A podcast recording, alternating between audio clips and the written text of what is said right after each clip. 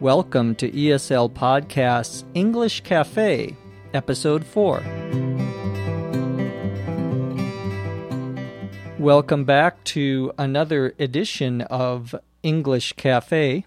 I'm your host, Dr. Jeff McQuillan, and you know where I'm from the beautiful city of Los Angeles, California, coming to you from the Center for Educational Development.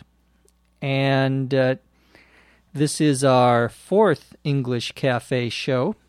We've gotten lots of good email and feedback, and I want to thank all of you. And uh, I will be answering some more questions in this podcast as well. It's uh, it's actually Tuesday evening here in Los Angeles. I'm recording this podcast at about mm, seven o'clock in the evening. And uh, as I step over to the window and look out it, I can see some people who are making a movie or some sort of uh, filming going on. As you know, Los Angeles uh, is the home of Hollywood, but there are lots of other things that are filmed here. I'll sit back down. Lots of other things that are filmed here uh, TV commercials and so forth. And so, no matter where you go in Los Angeles, you always see somebody making uh, a movie or a television show or something. I'm not sure what show this is for uh, or what what they're filming for, but it's uh, it's uh, literally right outside of my house. Uh, literally means actually. Uh, L I T E R A L L Y, literally. And uh, it's kind of uh, unusual. I live in what we would call in English a cul de sac. And a cul de sac, it's actually three words with hyphens in between C U L hyphen D E hyphen S A C. A cul de sac, originally a French word, it uh, in English it means the end of a street where the street doesn't go any farther. And so usually the cul-de-sac is a circle and you have houses around the circle and that's where the street ends. Well, I live in a cul-de-sac and so this is the I think second time uh, in the last 6 months I've uh, seen people making a movie outside my house. It's very strange. Uh, some people might think that it's exciting, but actually, it, eh, I would use the uh, informal expression it's a pain in the butt. It's a pain uh, in the butt, B U T T. Your butt, of course, is what you sit on. The expression a pain in the butt means it causes you a lot of problems. And pain in the butt is a nice way of putting it because uh, uh, they're always in your way and making noise and so forth. But that's part of living in this beautiful city. Now let's talk a little bit about some uh, some news and some things going on. Uh, most people know uh, American culture from what we would call popular culture, culture like uh, movies and television shows. Of course, as in all other countries, there is a uh, radio culture here in the United States. People listen to the radio in their cars uh, or uh, when they're traveling. And one of the biggest disc jockeys a disc jockey, D I S C J O C K E Y, two words. Uh, we usually call them just a DJ. Uh, a disc jockey or a DJ is uh, the person who works at a radio station and he puts on the records. And another word for the record, or now we call them CDs, right? But we used to call them discs and so uh, the records were called discs.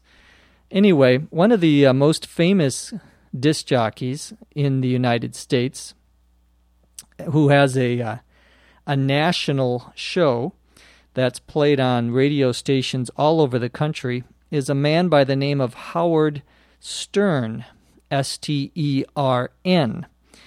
And uh, Howard Stern is famous for being what is called a shock jock.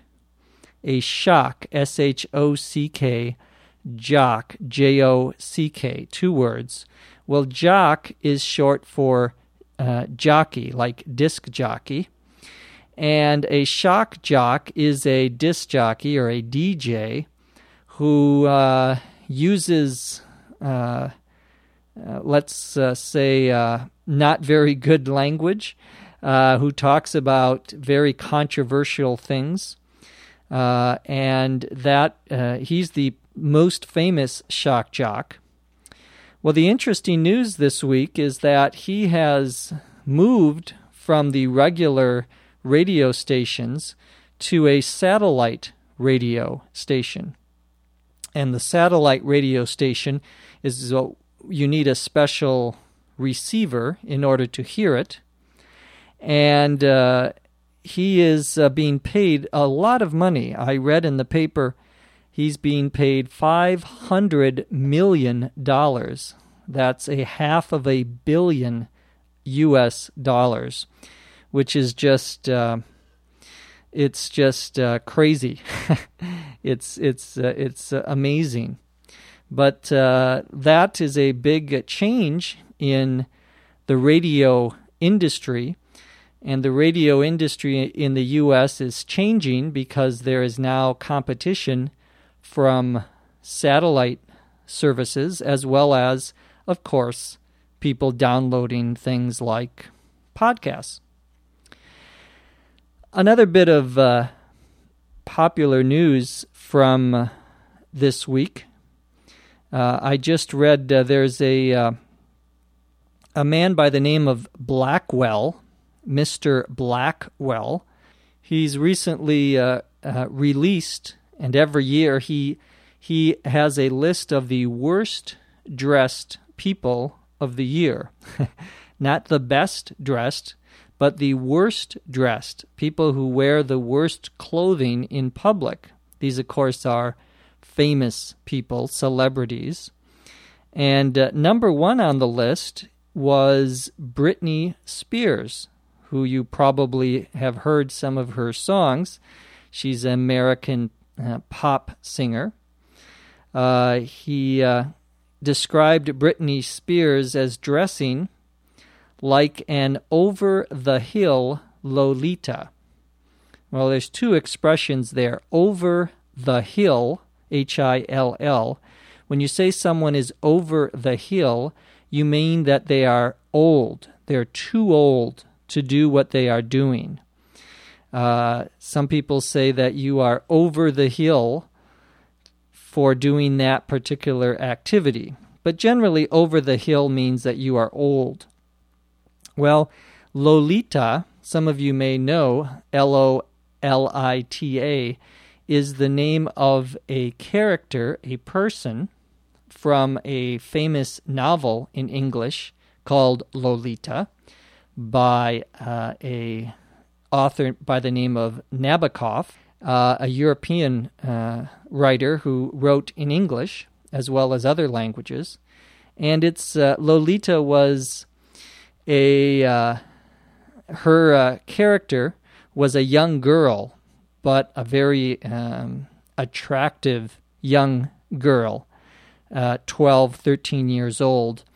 And well, if you haven't read the story, I won't I won't spoil it for you to spoil something, S P O I L, means to tell someone the ending of a story or tell someone about a movie or uh, any other sort of story in a book. So I won't spoil the uh, book. It's it's uh, it's very difficult, even for a native speaker, to read the book Lolita, because the English is uh, there's lots of vocabulary, a very sophisticated high level vocabulary. Well, he described her as an over the hill Lolita, meaning she was She was trying to dress uh, too young for her age. Well, that's uh, Mr. Blackwell, his uh, his worst dress list. Now let's talk a little bit about uh, technology.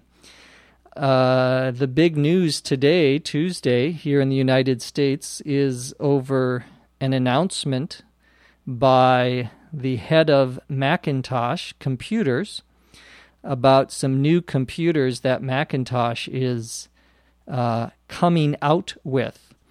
To come out uh, means to release, to make available.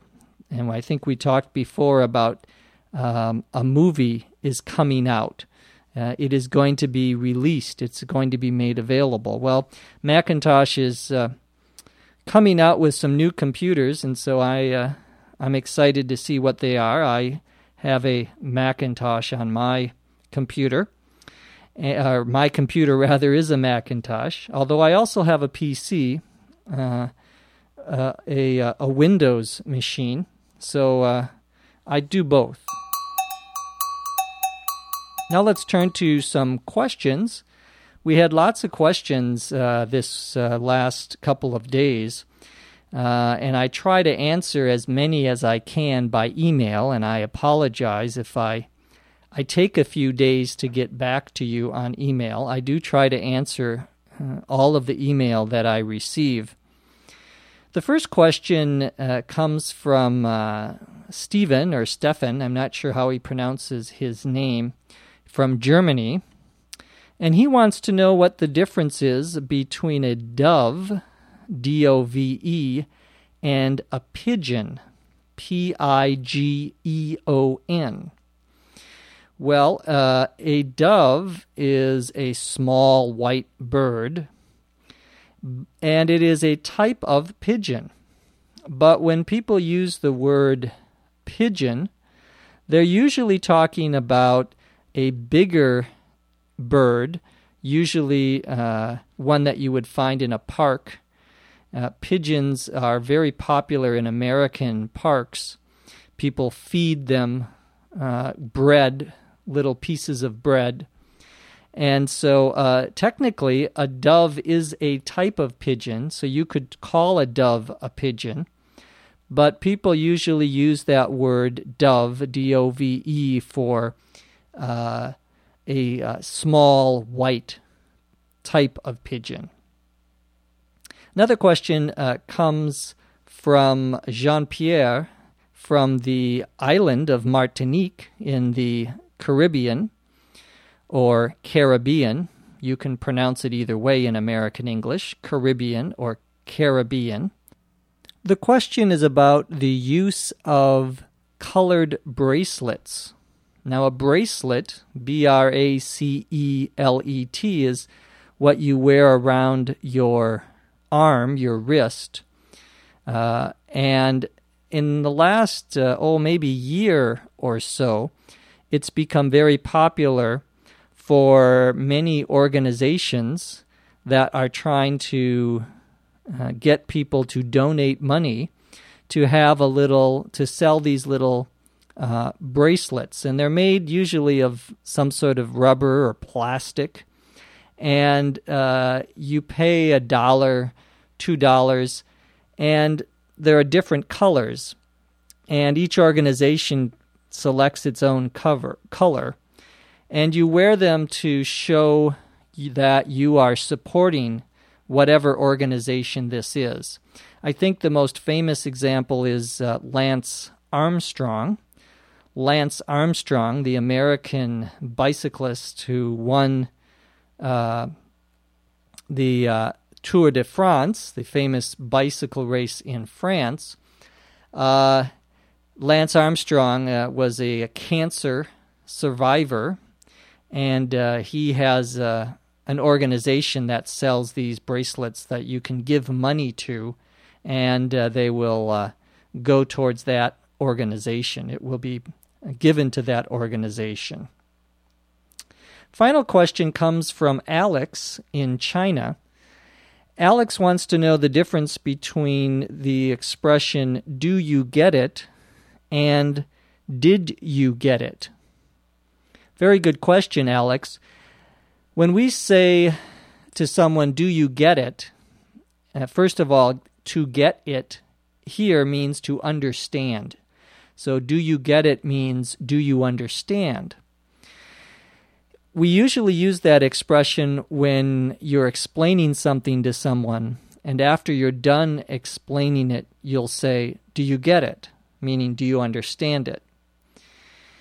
Did you get it in the past tense refers to whether you asking whether you understood something in the past. So, for example, you go to a college classroom and you hear the professor talking about a subject. After class, you go to your friend and who was there and you say, uh, I didn't understand what the professor was saying. Did you get it? Meaning, did you understand it? So, one is used in the present, in the immediate circumstance. Do you get it? And another one, did you get it, is used for the past tense. So, good question, uh, Alex. That's all we have time for. We're a little over time, actually. So uh, we'll see you again tomorrow on the regular ESL podcast. And of course, we will be back next week for another edition of the English Cafe. From Los Angeles, I'm Jeff McQuillan. Thanks for listening.